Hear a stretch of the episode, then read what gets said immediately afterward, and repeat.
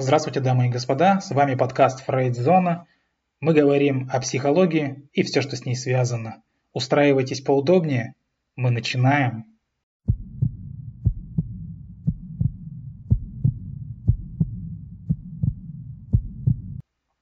В прошлый раз мы с вами разобрали психологические эффекты, названные в честь знаменитостей – и одним из таких эффектов был эффект Нельсона Манделы. Кроме того, я также рассказал об эффекте Бенджамина Франклина и указал на то, что американский президент обладал не просто заметными, а выдающимися психологическими талантами. Но Бенджамин Франклин никогда не был президентом США. Да, он напечатан на банкнотах американской валюты, но президентом никогда не был. Вот вам и эффект Манделы в действии. А сегодня я хочу вам рассказать о еще двух психологических эффектах, Кроме того, мы с вами узнаем, почему поговорка «не учите меня жить, а лучше помогите материально» имеет место быть, а также поговорим о планах, делах и дофамине. Ну что ж, начнем. Лет 20 назад на одном из голландских телеканалов вы решили устроить экспериментальное реалити-шоу. Каждый час в эфире на одну минуту появлялась пустая комната, в которой стоял стул. И разумеется, он был самым обыкновенным стулом – не умевшим ни петь, ни танцевать и специально напрочь лишенным каких-либо дизайнерских изысков. Сначала зрители удивлялись, зачем же им это показывают, но несколько СМИ написали об этой странной истории. Некоторые возмущались, а другие просто издевались над создателями проекта. Однако через неделю стул немного развернули. Началось обсуждение причин таких перемен, и завязалась оживленная дискуссия. Каждый начал высказывать свое мнение о том, как же должен стоять стул. Его поворот через неделю на 180 градусов вызвал уже настоящую истерику, не только у зрителей, но и у медиа. Потом стул стали передвигать каждые сутки, а потом и каждый час эфирного времени. Люди сначала начали делать ставки, как он будет стоять в следующий раз. У стула даже появились фан-группы и хейтеры. В общем, этот эксперимент, эффект стула, подтвердил, что любой объект может стать предметом бурных обсуждений. Ему только нужно постоянно мелькать в информационном поле и чуть-чуть менять свое положение. А мы переходим к следующему эффекту, эффект Розенталя. Зачем верить в свои силы? Это один из моих любимых эффектов. Он заключается в том, что качество наших ожиданий влияет на результаты наших действий. Вот вам простой пример. В 1963 году психолог Роберт Розенталь предложил своим студентам обучать крыс проходить лабиринты. Половине студентов он сказал, что их крысы – гении и мастера проходить лабиринты, а другой половине сказал, что их крысы весьма глупые и вряд ли что получится. И те, кто обучал способных крыс, достигли лучших результатов, чем студенты, обучавшие глупых крыс. Конечно, никакой разницы между крысами на самом деле не было. Этот эксперимент многократно повторяли в разном контексте. Ну, например, давали учителям разные классы и говорили, что у одних умные ученики, у других, ну, так себе. На деле же никакой разницы между учениками не было, и нетрудно догадаться, у каких учителей они добивались больших успехов. И если я вам скажу, верьте, что у вас получится, это прозвучит как банальный совет очередного гуру успеха. Но я все же убежден в эффекте Розенталя – Поэтому скажу немного по-другому. Если у вас нет ни капли веры в то, что у вас получится, стоит ли удивляться, что в итоге ничего и не вышло? А мы переходим к известной поговорке «Не учите меня жить, лучше помогите материально». И эта поговорка нашла научное подтверждение. Американские экономисты и психологи при помощи крупной гуманитарной организации – провели весьма масштабный эксперимент в одном из самых бедных регионов Кении, население которого к тому же часто страдает от психологических проблем, в первую очередь депрессии, беспокойства и стресса. Одной части населения региона раздали по 50 тысяч кенийских шиллингов. Это чуть меньше 500 долларов, но это очень существенная для этой страны сумма. Для другой части провели пятинедельный курс психотерапии и тренинга решения проблем по методике Problem Management Plus, разработанного Всемирной организацией здравоохранения. А в третьей группе люди получили и деньги, и психотерапию. Население региона, не получившее ни того, ни другого, служило в качестве контрольной группы. Всего в исследовании приняло участие почти 6 тысяч семей. Немало. Через год ученые вернулись в Кению, чтобы посмотреть результаты эксперимента. И вот что они увидели. У группы, которая получила деньги, за год в среднем на 26% выросли доходы. Большинство открыло собственный мелкий бизнес, на 20% выросло потребление. В первую очередь на улучшение жилищных условий. Выросли также медицинские расходы и расходы на образование, а расходы на алкоголь, табак и прочие искушения жизни наоборот упали. И на 47% выросла стоимость имущества, естественно в основном за счет покупки машин или скота. К тому же у них заметно выросло субъективное ощущение удовлетворенности жизнью. Группа, которая вместо денег получила психотерапию, за год никак не улучшила ни свое материальное положение, ни даже свое субъективное ощущение радости жизни. Единственным статистически значимым результатом курса психологической помощи неожиданно стало заметное повышение неудовлетворенности браком и уровня насилия в семье. То есть прошедший курс психологической помощи мужья стали существенно чаще бить своих жен. Ну или, по крайней мере, жены стали более открыто в этом признаваться. А материальное положение и психологическое положение участников группы, получившей и деньги, и психотерапию, тоже улучшилось. Но, что самое интересное, в среднем приблизительно на треть меньше, чем у людей, которые просто получили деньги и которых не учили жить. Вот такой интересный эксперимент. А мы с вами переходим на планы, дела и дофамин – если вы составляете километровые планы, клянетесь, что все сделаете, ложитесь спать с твердым намерением вгрызться в дела вот ну прям с самого утра, и на следующий день просто тупите до часу, не можете заставить себя начать, даже будучи вроде бы выспавшимся и вроде бы при нормальном самочувствии. Было такое? Может быть уже со школы? Вас это очень сильно раздражает, но вы ничего не в состоянии с собой сделать, наверняка у многих из вас эффект положительный. Возможно, у вас дофаминовый сбой. Это еще один совокупный подарок нам, любимым, от матери природы и мачехи жизни. Дофамин – это медиатор достижений. Он вырабатывается, когда что-то получается. Вы сделали работу, получили результат, что-то поняли, чего-то достигли, что-то усвоили. Молодец возьми с полки пирожок. Ну, то есть, э, вот тебе твой дофамин, наслаждайся. В норме дофамин один из мощнейших медиаторов мотивации. Наше стремление что-то делать, выполнять какие-то задачи и даже просто браться за них во многом завязаны именно на дофамин. Причем надо понимать, что в природе все построено на стремлении к получению максимума результата при минимуме затрат – Поэтому наши мозги при выполнении любой задачи сканируют ситуацию и оценивают возможности, составляют прогноз, насколько вероятен успех. Если он маловероятен, шевелиться даже нет смысла. Если очень вероятен, то тут уже включаются активирующие системы для работы по достижению. Сидит, скажем, лев в кустах, и надо бы поесть. А на горизонте стадо газелей. Но до горизонта степь, и в ней ни одного кустика.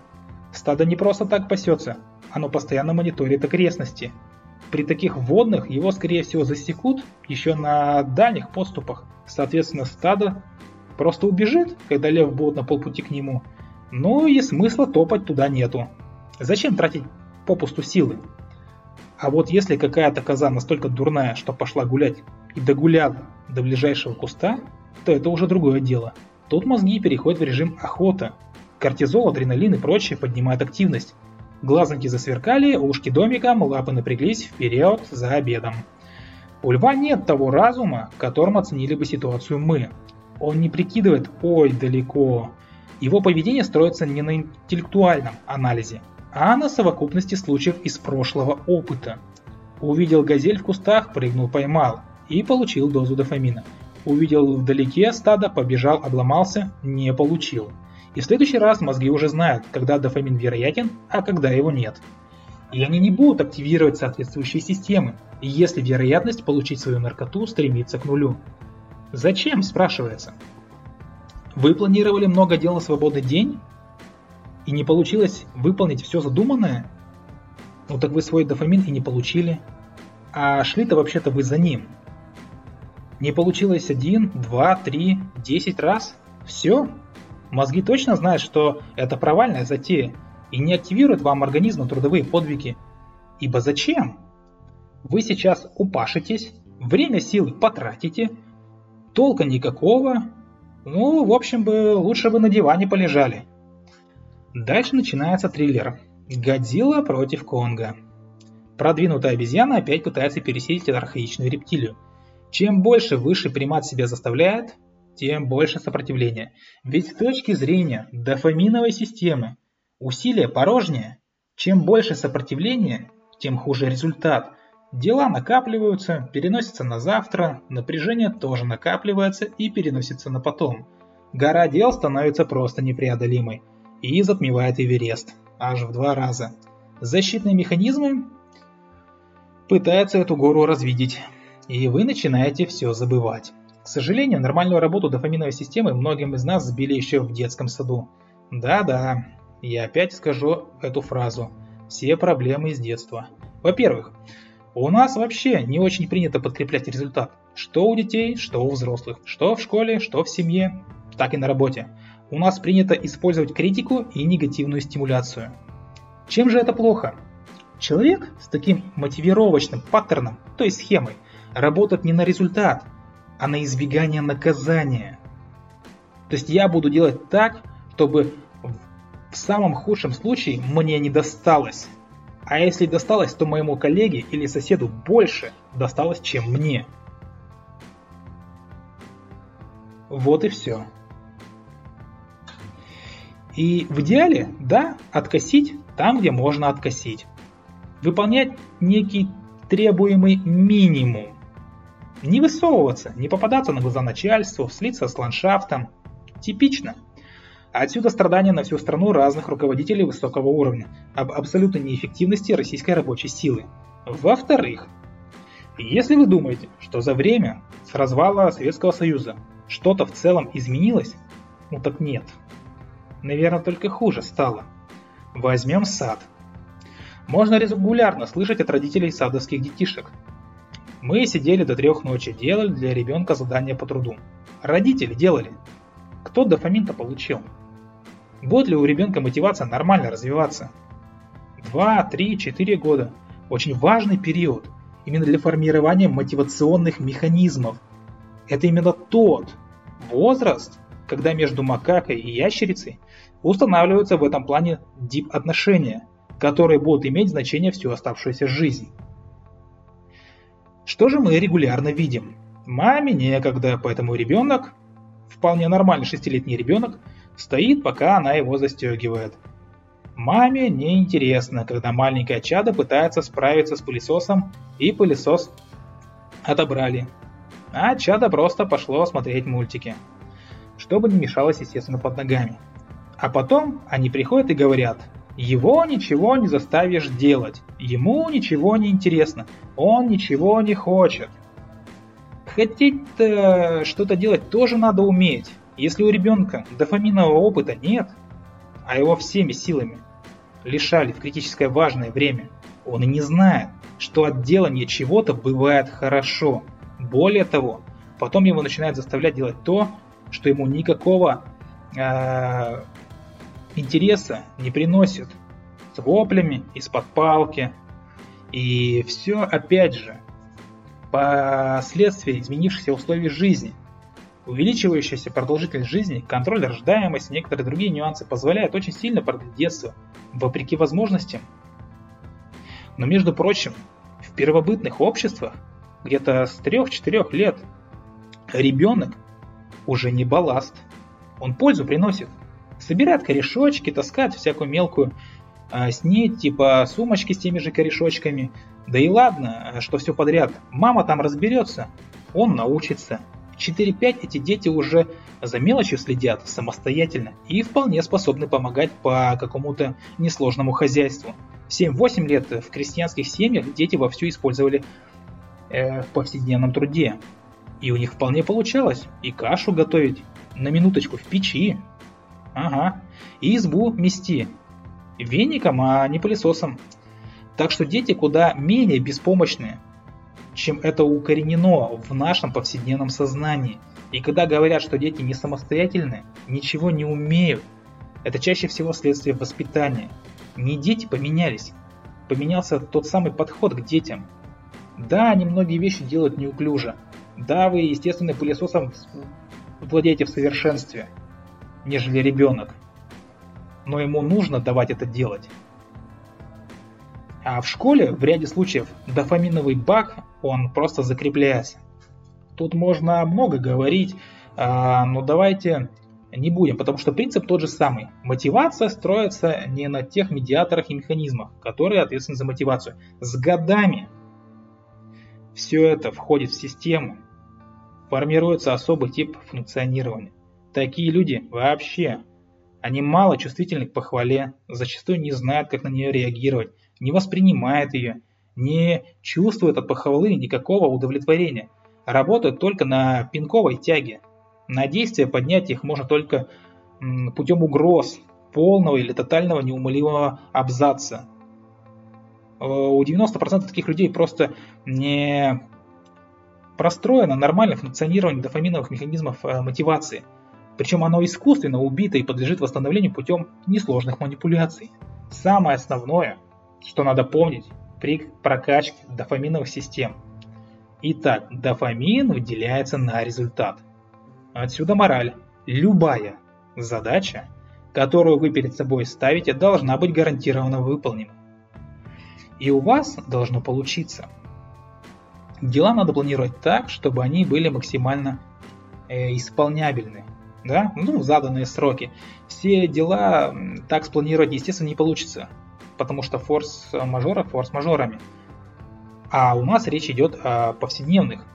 если возвратиться к началу и вспомнить историю про список дел и посмотреть на него внимательно, то результат равен «я вот прям сегодня переделал все». Не надо. Во-первых, не планируйте себе дел на весь день, даже если он свободен. Оставьте не меньше трети на гарантированный отдых. Во-вторых, разбейте свой список на отдельные дела. Напишите их на бумажке или в блокноте и постарайтесь переформатировать цель. Каждое дело равен какому-то результату. Сделал одно – молодец, вот тебе с полочки дофамин. Тут есть, конечно, проблемный момент, э, что далеко не сразу начинает это срабатывать. Э, когда вы годами в одной колее да, не получали дофамина, а, то просто так вам его сейчас не накапают. И поначалу приходится доить его долго и мучительно, как какую-то старую корову. Поэтому постарайтесь, чтобы у вас было подкрепление за счет каких-то других медиаторов счастья. Таким подкреплением может быть перерыв на чашечку кофе, кусочек любимого вкусненького, 3-4 минуты движения, э, при физической активности вырабатывается эндорфин. Эмоциональная положительная реакция другого человека – Э, не обязательно, чтобы она была даже супер искренней. Э, можно прийти к кому угодно, достаточно адекватному и доверенному, и попросить о содействии. Итак, далее. Причем тут сон? Чем эффективнее вы в повседневной жизни, чем чаще вы ложитесь с чувством удовлетворения, ложитесь спать, имеется в виду, от выполненных дел, чем меньше тревог у вас вызывает завтрашнее ох, планов громадье, тем вам лучше спится. И исследования показали, что дофамин э, в мезолимбической системе у животных и у людей повышается от вкусной еды, приятных телесных ощущений, секса и от ассоциированных с ними мыслей. Соответственно, дофамин там резко падает от голода, холода, боли, неприятных телесных ощущений и ассоциированных с ними мыслей. То есть повышение дофамина в мезолимбике маркирует полезное для выживания и размножения действие, а падение дофамина маркирует вредные и опасные действия. Повышение дофамина в мезолимбической системе вызывает у человека чувство удовольствия, а понижение чувства неудовольствия, что потом записывается в память, ассоциируется нейронными связями с данным действием и помогает людям и животным определять, а надо ли снова делать данное действие в будущем или надо его избегать. Кроме того, активизация, деактивизация некоторых отделов системы поощрения, э, в частности вентральная область покрышки головного мозга, влияет на префронтальную кору головного мозга, да, отвечающую за, движение и принятие решений. И таким образом влияет на то, будет ли человек выполнять задуманное ранее действие или нет. Вот такой каст на сегодня получился. Надеюсь, вам понравилось. Я желаю вам всего доброго, оставайтесь с нами и до свидания.